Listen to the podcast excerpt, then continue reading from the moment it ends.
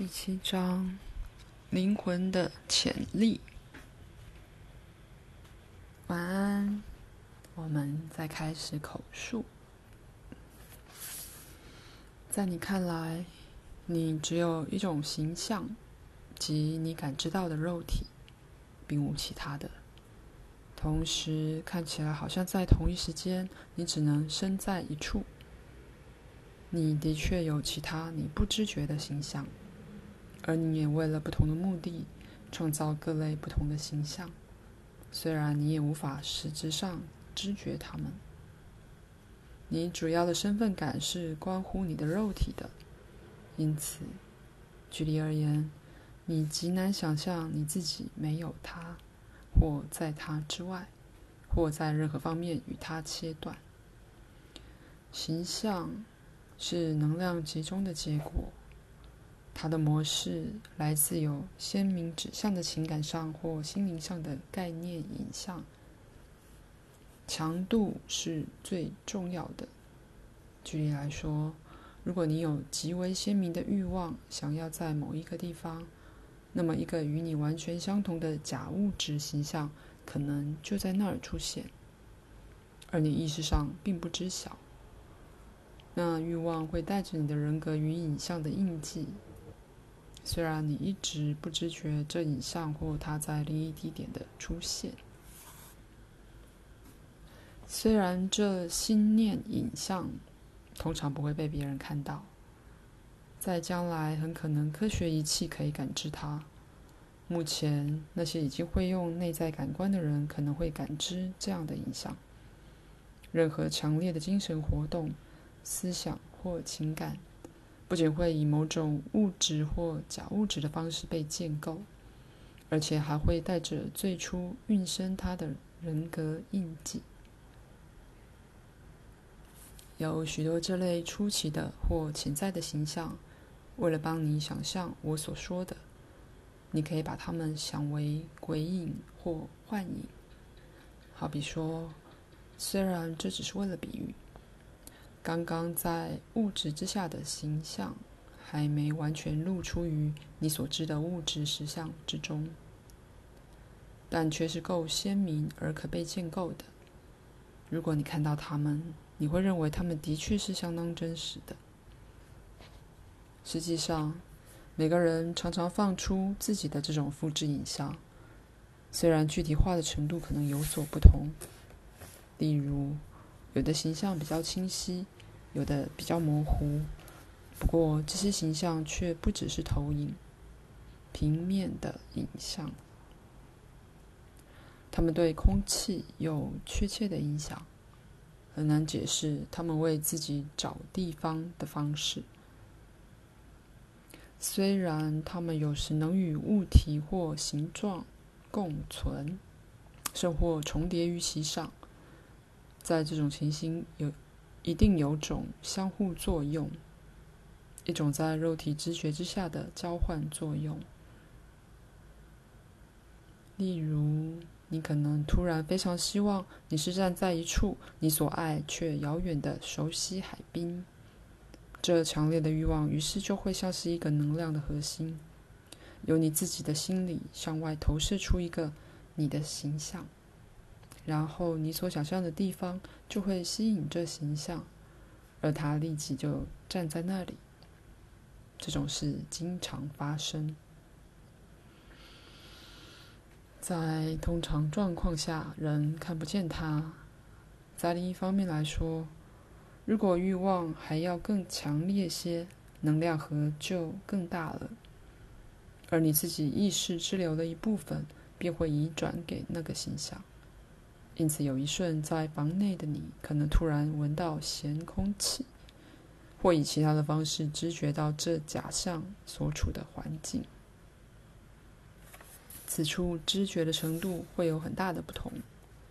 第一，你的肉身是极强的情感焦点的结果。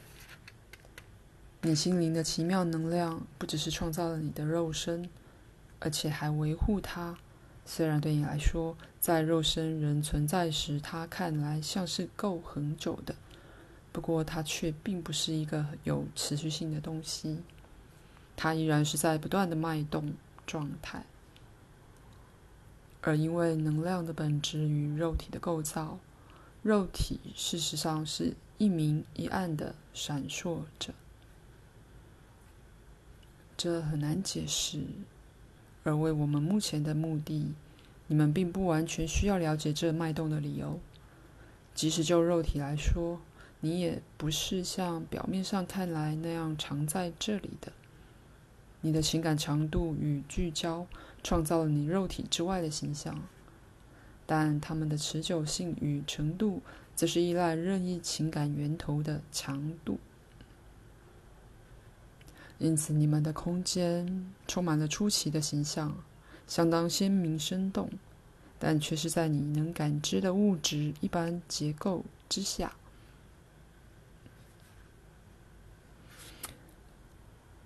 不，谢谢你。嗯，的，还有，那么这些投射事实上是经常在发出的，比你们现在更成熟的科学仪器不但会清晰地显示出这些形体的存在，并且也会显示出。环绕着那些你能见的物体，每种不同强度的震动波。为了使你们更清楚这点，看着室内你眼前的任何一张桌子，它是实质的、坚固的，你很容易感知它。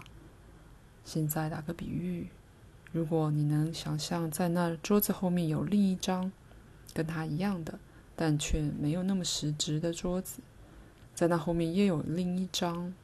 在另一张后面又有一张，一张比一张更难感知，更模糊，消退到看不见了。而在那张桌前有一张跟它一样的桌子，只是比真的桌子看来没那么真实，没那么实质。它同样也有一串更不实质的桌子延伸出来，桌子的每一边都一样。其实，每件以实质出现的东西，也存在于你所不能感知的方式里。只当相，只当实相到某一个程度，当它们似乎合并成物质时，你才会感知它们。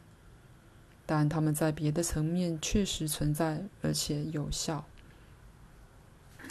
现在你可以休息，在另一个层面放轻松。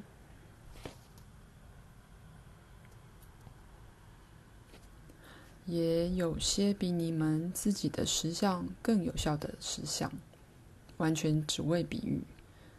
举例来说，你实质的桌子在对比之下就显得模糊了，就像那些我们想象的很模糊的桌子。那样说来，在那种实像里的桌子是一种超域、超级桌子。因此，你们的实像并不是由最强烈集中的能量所形成的实像系统，它只不过是你们对准频率的一个实像，你们是其重要部分的一个实像，你能感知它只为了这个理由。因此，你自己其他为你你的意识所不知觉的部分，确实住在一个你可称之为实相的超级系统之中。在那儿，意识学着处理与感知远为强烈的浓缩能量，并且学习建构真的是不同性质的形象。那么，你的空间概念是极为扭曲的。既然对你来说，空间只是看不到任何东西的地方，空间很显然是充满了各种的现象。在你的感知结构上，却完全不留痕迹。且说以种种不同的方式，偶尔你也能在某程度对这些其他的实相调整频率，间歇性的这样做。虽然许多时候这经验失落了，因为它没有在肉体上被记住。再想想你送到海边的这个形象。虽然它没具备你自己的肉体感官，他自己却在某范围内有感知力。你不知不觉的，却是透过十分自然的法则把它投射出去。这形象由强烈的情感欲望建立起来。这形象然后遵循自己实相的法则。它到某个范围是有意识的，只是比你们的程度要少。再用一个比喻。你是被一个极度可遇以肉体形式存在的超我送出的 Super Self。你并非这超我的傀儡，你将遵循自己的发展方向，而透过一些根本无法再次解释的方法，你增加了超我的经验，同时也就扩展了它的实相本质。你同时保证了自己的发展，也能汲取超我的才能。你你也不会被在这情况下看起来好像如此卓越的超我所吞没，因为你存在，你送出自己的相似投射。如我以前所说的，意识的实相是无止境的，它具体化的方法也是无止境的，而每一本体的可能发展也是无止境的。我想今晚开始这一章，已使我们有个美好的开始。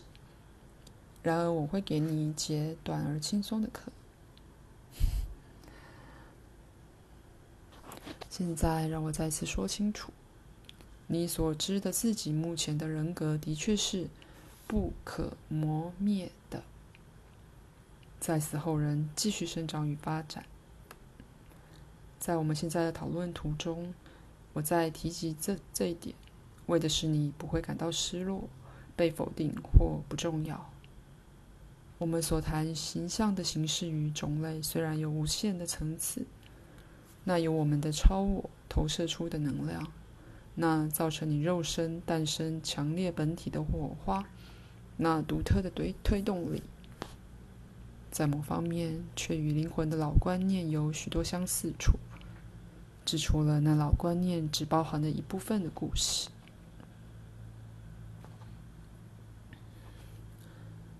当你作为一个个人继续的存在与发展时，你的全我或灵魂有如此广大的潜力，它永不能由一个人格完全得到表达。如我在前面一章中略为解释的，由非常强烈的情感聚焦，你能创造一个形象，而把它投射给另一人，他于是可能会知觉到他。这可以是有意识或无意识的做到的，而那是颇重要的。这讨论与所谓的灵体无关，那是完全不同的东西。肉体是灵体的具体化。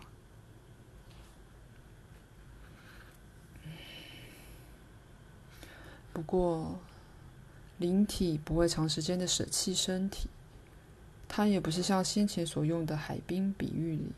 那个被投射出去的东西，你目前不只是聚焦在你的肉体上，并且也聚焦在一个事件的特定频率里，即你所谓的时间。